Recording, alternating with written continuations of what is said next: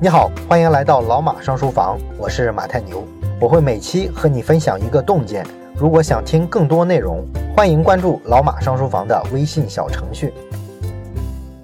我们接着聊《销售铁军》这本书。那么前面两期啊，我们从目标层面说了，销售呢要想做好，你该怎么去制定合理的目标啊？怎么给客户分类？如何去管理拜访信息的反馈等等这些。这些都是销售执行之前的准备工作，而我们这期呢就要讲一讲销售啊，在这个执行的过程之中啊，如何把执行力提上去，打造出一支销售铁军。那么和目标的部分不太一样，对销售过程的管理啊，应该突出的不只是管啊，更多的是理。也就是说，更重要的是啊，要帮团队去理清啊，要达到目标业绩的思路跟方法。那么怎么去理清呢？可以有下面的几种思路去实现这个过程。首先一点呢，就是梳理客户源头。这一点的意思是说呢，我们先得找出客户的负责人是谁，联系方式是什么。前面几期我们都说了，在目标阶段，其实我们就确定了一定要拜访到有拍板权的关键的负责人。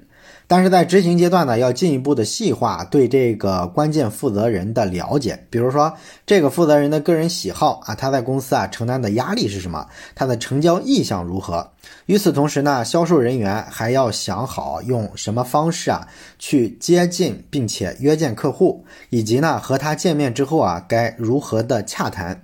这方面了解的越细致，你对负责人喜好的判断就越明确，对后面的成交也是越有利的啊！不要嫌麻烦啊！绝大部分的销售团队啊都是说我们是结果导向啊，只关注最后的成交。口头上呢也要求销售人员去了解客户啊，了解这个负责人，但是呢对负责人细枝末节的这些信息呢就不那么感兴趣了。这其实是一个误区啊！磨刀不误砍柴工，这是第一方面。好的过程执行力需要注意的第二方面就是要创造有效的沟通。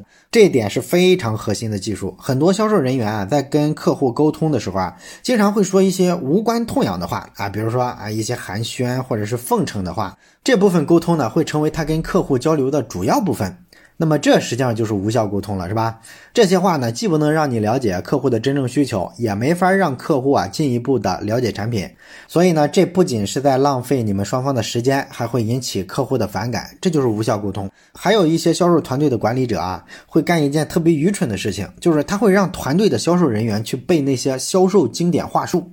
但是啊，话术这个东西它是死的，客户是活的。一个销售人员要是到了客户那儿聊天的时候啊，开口闭口都是背话术的味道，客户就很容易心生厌烦，是吧？啊，不想再继续沟通了。所以呢，这个东西啊也是无效的沟通。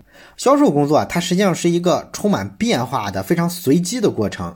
啊，你想着一套固定的话术打天下，这个是不可能的。那作为销售的管理者来说呢，如果你发现某个销售人员对一个客户啊进行了三次以上的有效拜访，但是呢都没有签单，你就得帮他分析一下原因了。尤其是呢，如果说你们这个产品啊客单价还不算很高啊，不至于说一单是几百万上千万，那人家客户肯定要谨慎，这个就是要沟通很多次的。如果不是这种情况，同时呢，这个销售人员拜访的人也对，就是能拍板的负责人，那么这种情况下，他还拜访了三次都没成交，十有八九啊就是无效沟通的问题。这时候呢，你可以去找这个销售人员啊谈一谈啊，了解一下他具体的沟通过程，用你的经验呢帮他分析一下问题。当然了，更好的办法是啊，如果你有时间的话，还是去陪访一下比较好啊，跟他一块儿去啊见见客户，近距离的观察一下他是怎么沟通的。那么本书的作者何学友啊就讲了一个他陪访的例子啊，他当时陪访的那个销售人员口才特别好啊，在客户面前呢讲的头头是道，经常跟客户抢话。啊，回来之后呢，何学友就问他：“你觉得你这个沟通怎么样啊？”结果呢，这哥们儿还很兴奋啊，说我讲的太爽了，把该讲的东西都讲了。你看，他完全没有意识到自己的沟通问题，是吧？实际上呢，因为抢话的问题啊，客户已经明显的变脸了啊，不高兴了，这样基本就不可能成交了。那么干销售的其实跟这个心理医生是比较像的，大部分时候啊，你要保持倾听的状态啊，让客户去表达，去说出自己的需求。靠话术啊，硬性的去推销啊，在现在这个买方市场的时代啊，已经不太灵了啊，所以不要迷信那套东西。实际上呢，在销售的工作里面，我们经常发现的一个现状就是，你家的产品跟竞争对手的产品啊，其实是同质化的啊，不管是价格啊，还是功能啊都差不了太多啊。一个充分竞争的成熟市场肯定会出现这种格局嘛，这很正常。所以对于甲方爸爸来说，我买谁家的产品也是买，没有太大的区别。最后拼的就是什么？拼的就是谁家的销售人员让这个负责人啊感觉更舒服啊，看得更对眼儿，其实就是这个东西。而作为一个人来说呢，每个人啊都有倾诉的欲望。销售人员啊，你要扮演好一个听众的角色，这样呢，客户就比较容易啊对你产生好感，这就是签单的很好的信号。他聊高兴了，很可能就会主动的跟你提合作的事情啊。你让他痛快了，他也会让你痛快，这是人的一种普遍的心理。很多时候啊，销售其实就是这么简单，就是在比拼情商的层面，而不是什么话术技巧或者是产品的层面。当然了，你可能会问，那人家这这个负责人，假如不是这样的人呢，不吃你这个感情攻势的这一套。啊，人家就是要看你家产品跟竞争对手产品比啊有没有优势，他才决定要不要买。那这样的人你倾听有用吗？其实也是有用的呀。这样的人你让他多表达，他是比较理性的人嘛，所以他的表达是非常精确的。你让他多说，对你也有好处啊。最起码的你了解了他关注的焦点是啥啊，他也会说出他的需求是什么。然后呢，你还知道了他对你这个产品或者是你的竞品啊了解到了什么程度啊，这些信息不都是很有用的吗？啊，你让他说的够多，你才能对症下药啊。所以说啊，不管是什么类型的客户，一定要让人家多说，你多听啊，这是有效沟通的一个最重要的技巧。然后我们说好的执行的第三个方面就是销售策划方案啊，说白了就是我们做的那套 PPT。那么每个销售人员呢，其实都会带着公司统一做的标准化的 PPT 去见客户。这个 PPT 非常重要，因为销售啊，其实是一个把视觉、听觉、触觉等等这些多维度的感知啊综合在一起的一个过程。这个过程里面啊，视觉尤其重要。啊，你让客户啊能够看到一些东西，比你单纯的干说啊，去用嘴给他描述啊，其实这个产生的感知效果啊会差好多倍。所以说，你有一套很好的 PPT 啊，会对你拿下这个客户啊起非常重要的作用。但是呢，这个 PPT 的制作吧，还是很容易分出高下的。好的销售团队做的这个 PPT 啊，会始终围绕着客户需求去做文章。它的基本的逻辑上的暗线儿就是这个客户啊，现在有啥痛点，然后呢，我们的产品或者服务，哎，刚好呢能够怎么样的去解决这个痛点啊？它是按这个思路去做这一套 PPT 的。也就是说，你这个 PPT 的核心啊，是要展示出产品给客户的价值。而有些销售团队呢，做这个 PPT 的时候啊，可能会用一半的篇幅啊去讲什么呢？啊，说我们这个公司啊实力是如何如何的，我们公司啊怎么怎么强啊，甚至在这个 PPT 里啊直接展示啊各种证书、各种证明材料啊。其实啊，尽量不要这么干啊。你要是行业第一的话，你这么干，我觉得多少还能理解一点，是吧？你吹几句就吹几句吧。但是呢，大部分销售人员面临的现状就是，你的产品服务啊不是行业第一。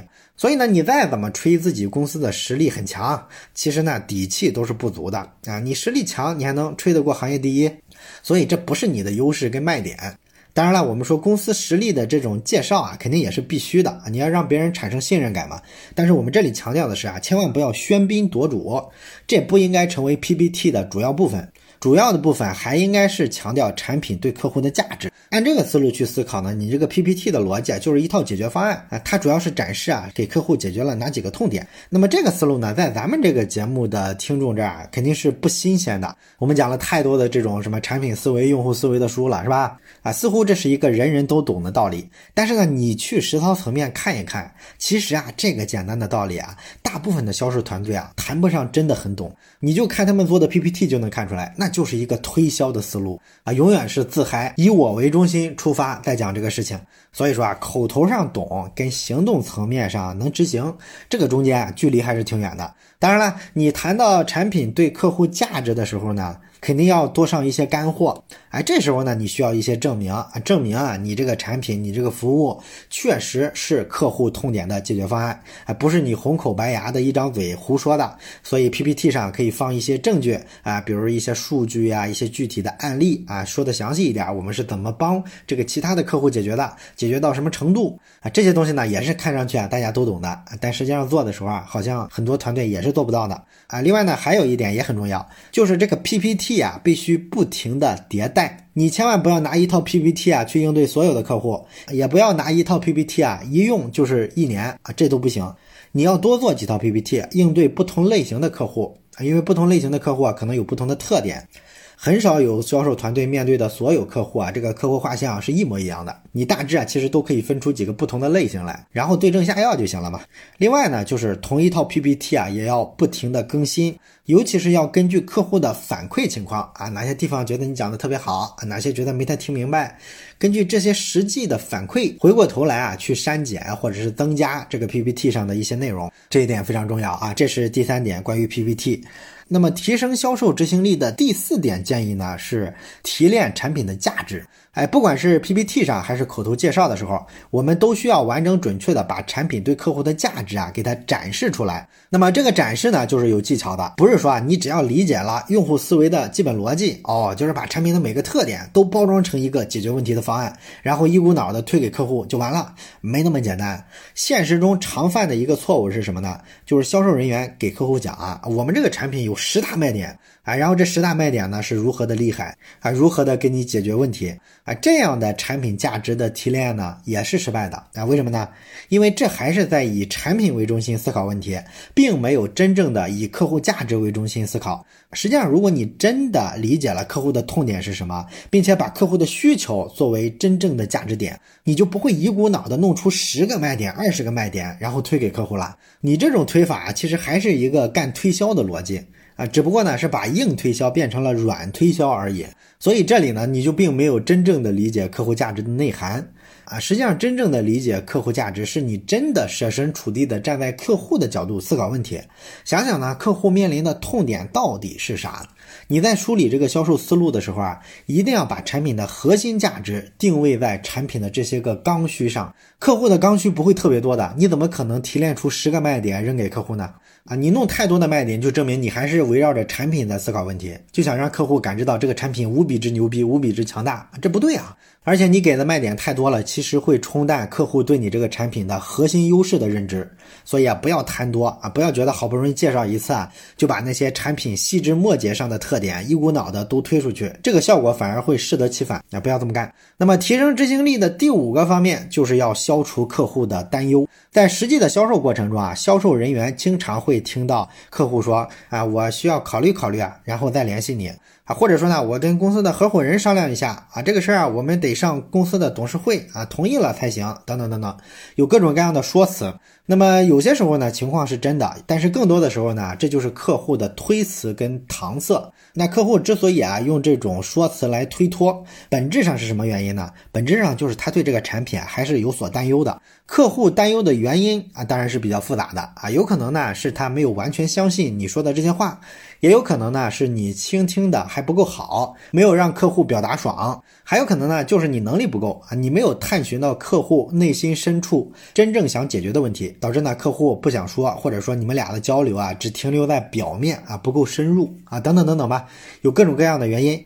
那么这个问题呢，其实没有特别好的解决方案。而且呢，属于概率特别高的事情，每个销售几乎都遇到过这种情况。那么解决的方法呢，一个就是提前准备，尽可能的把客户可能产生的这些个担忧提前考虑到。然后呢，在你给他讲述的时候啊，就把一些细节啊讲到位，或者注意自己的态度啊，好好倾听一下客户，避免客户啊觉得不舒服，然后担心你不可信啊，等等等等，就是提前准备。那么除了这个办法之外呢，还有一个办法就是开门见山啊，直接问客户。比如这个销售人员可以直接问：哎，王总，那您具体还有什么其他的顾虑吗？或者说，哎，张总，您觉得我们还需要哪些方面做改进啊？您才能把这件事儿确定下来呢？啊，在他给你一个借口的时候，你追问这个细节。那么正常情况下呢，客户啊多少的都会给你个反馈。那么这样一来呢，销售人员或多或少的都会了解到客户的这个顾虑可能是哪些方向啊，这就好对症下药了嘛，是吧？最怕的是一点信息都不给，那就完蛋了。只要给一点信息，其实呢，对于一个销售人员来说啊，就相当于抓住了一个补救的机会。当然，有些情况比较恶劣，如果这个销售人员一点都没有获得客户的信任的话，那即便你直接询问，他也不会告诉你的。这种情况呢，你可能就需要去回忆一下自己的整个的沟通过程啊，认真的思考一下到底可能是哪些方向有问题，然后自己要想办法去找解决方案。这个分析的办法呢，可以参考我们之前讲过的望闻问切这四步法，就是观察客户啊是不是愿意跟你沟通啊，体会他情绪啊有没有变化，然后啊下一次沟通的时候啊，设计一些能够挖掘出客户真实想法的问题啊，等等等等。当然，这个方法就是一个退而求其次的方法了。这个客户啊，你大概率来说是拿不下来了。然后提升执行力的第六个方面就是了解客户不签单的理由。如果客户啊明确告诉你我拒绝跟你交易，那么你一定要好好听一听他的理由是啥。好多销售啊一听客户拒绝了就算了啊，其实不要啊。以这个实操经验来说呢，客户给一个不签单的说辞，比如说啊我跟你们竞争对手签约了什么的，大部分时候啊也只是个借口，真正的原因啊大部分时候还是出在销售自己身上，就是他没有把产品的价值啊传递到位。所以，即便客户最终真的没签单啊，你也应该啊通过交流去判断一下自己啊到底这一次是哪些方面没有做好。一来呢，或许这一单还有那么一丝丝的啊挽救的机会；二来呢，也是更重要的一点，就是他得对你下一单的沟通有帮助啊，你得吸取经验教训。实际上呢，提升执行力的第七个细节，也是最后一个细节，就是要做好复盘啊，为下一次签单做准备。不管你这一单呢是成了还是败了，都得复盘啊，团队都得讨论一下，我们这这次啊做对了什么，没做对什么，这是团队成长的一个必然的过程啊。很多团队呢把这个小细节给拉过了。这其实会影响团队整体的成长速度，因为人的这个经验记忆啊是很容易忘掉的。你要刻意的通过复盘去强化，这就是我们这一期啊关于执行力的部分提到的几个细节，希望对你的这个销售工作啊有一些帮助跟启发。下一期的时候我们会讲一下销售的第三个大部分，如何给团队做培训。感谢你的收听，咱们下期再见。最后说一件事儿，咱们节目啊最近拉了一个微信群，如果你有什么话题想直接跟我或者是跟其他的听友朋友啊交流讨论的话，可以加一下这个群。加群的方法呢，就是先找到老马上书房的微信公众号，然后在底部菜单栏上有加群两个字，点击之后啊就会弹出二维码，扫码就可以进群了。